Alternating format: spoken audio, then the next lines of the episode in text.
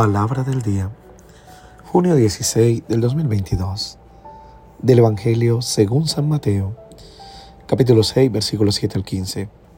Escuchemos. En aquel tiempo Jesús dijo a sus discípulos, Cuando ustedes hagan oración, no hablen mucho como los paganos que se imaginan que, a fuerza de mucho hablar, serán escuchados. No los imiten porque el Padre sabe lo que les hace falta antes de que se lo pidan. Ustedes pues oren así. Padre nuestro que estás en el cielo, santificado sea tu nombre. Venga a tu reino, hágase tu voluntad en la tierra como en el cielo. Danos hoy nuestro pan de cada día. Perdona nuestras ofensas, como también nosotros perdonamos a los que nos ofenden.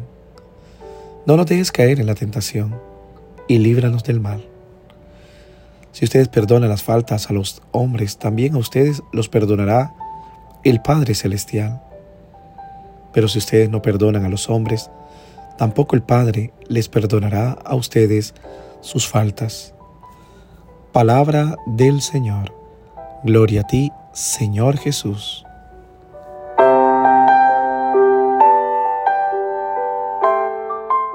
¿Qué tal mis queridos hermanos y hermanas? Una vez más acompañándote en el meditar de la palabra, pidiendo a Dios que te bendiga abundantemente, que el Señor esté viviendo y reinando en tu corazón, que Dios esté direccionando todo el bien hacia tu vida.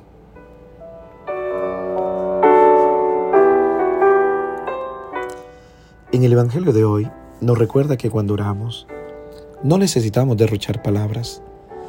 Lo que importa es recordarnos que Él es nuestro Padre. Y precisamente por eso no tener miedo de confiar en Él hasta el punto de decir, hágase tu voluntad. De hecho, ¿cómo podría alguien que nos ama querer algo que no es lo mejor para nosotros? Pero cada vez que tratamos de decirlo, se nos hace difícil porque tal vez tenemos un problema de fe. De hecho, la fe no es solo creer que Dios existe, sino que en realidad es nuestro Padre y nos ama.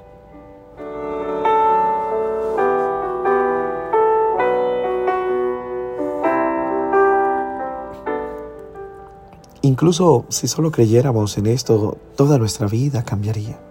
Y tal vez entenderíamos algo de las exageraciones de los santos como por ejemplo San Luis, que por la exageración carga sobre sus hombros un enfermo de peste para llevarlo al hospital y por ello recibe su muerte. Tenía 23 años. Sin embargo, a veces en 23 años hay todo lo que en 100 no logramos tener. Milagros que solo pueden realizar quien se siente amado por un Padre.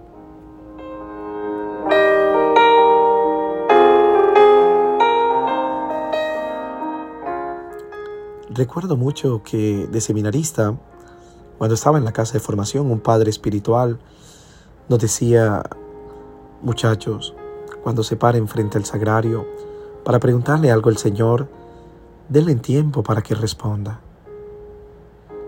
La verdadera oración no se compone de muchas palabras, sino de muchos silencios, muchas miradas y muy pocas palabras.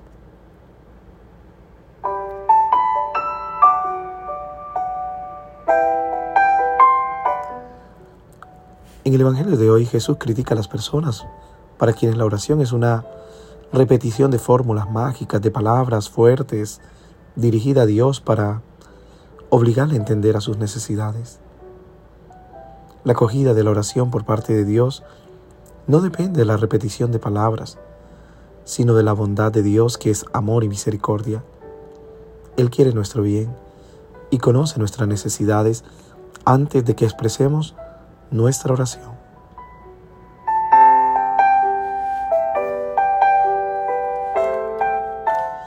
Como diría el Papa Francisco, para mí Dios es Padre.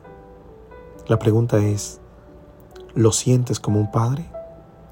Y si no lo has sentido así, ¿le pides al Espíritu Santo que te enseñe a sentirlo así? ¿Eres capaz de olvidar las ofensas, de perdonar y de soltar? Y si no, ¿le has pedido al Padre que te ayude a perdonar?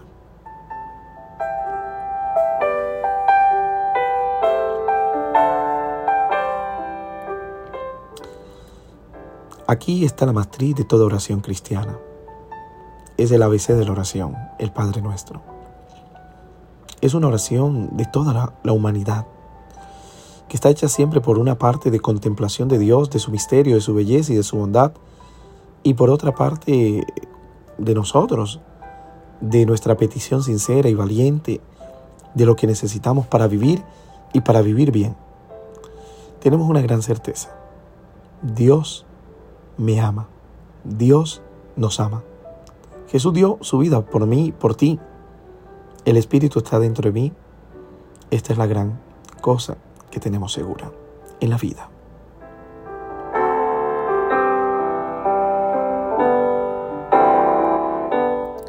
Que hoy con confianza y con fe puedas elevar esa oración del Padre nuestro. Y que Dios Padre, Hijo y Espíritu Santo te bendiga y te acompañe hoy y siempre. Reza por mí. Te deseo un hermoso día.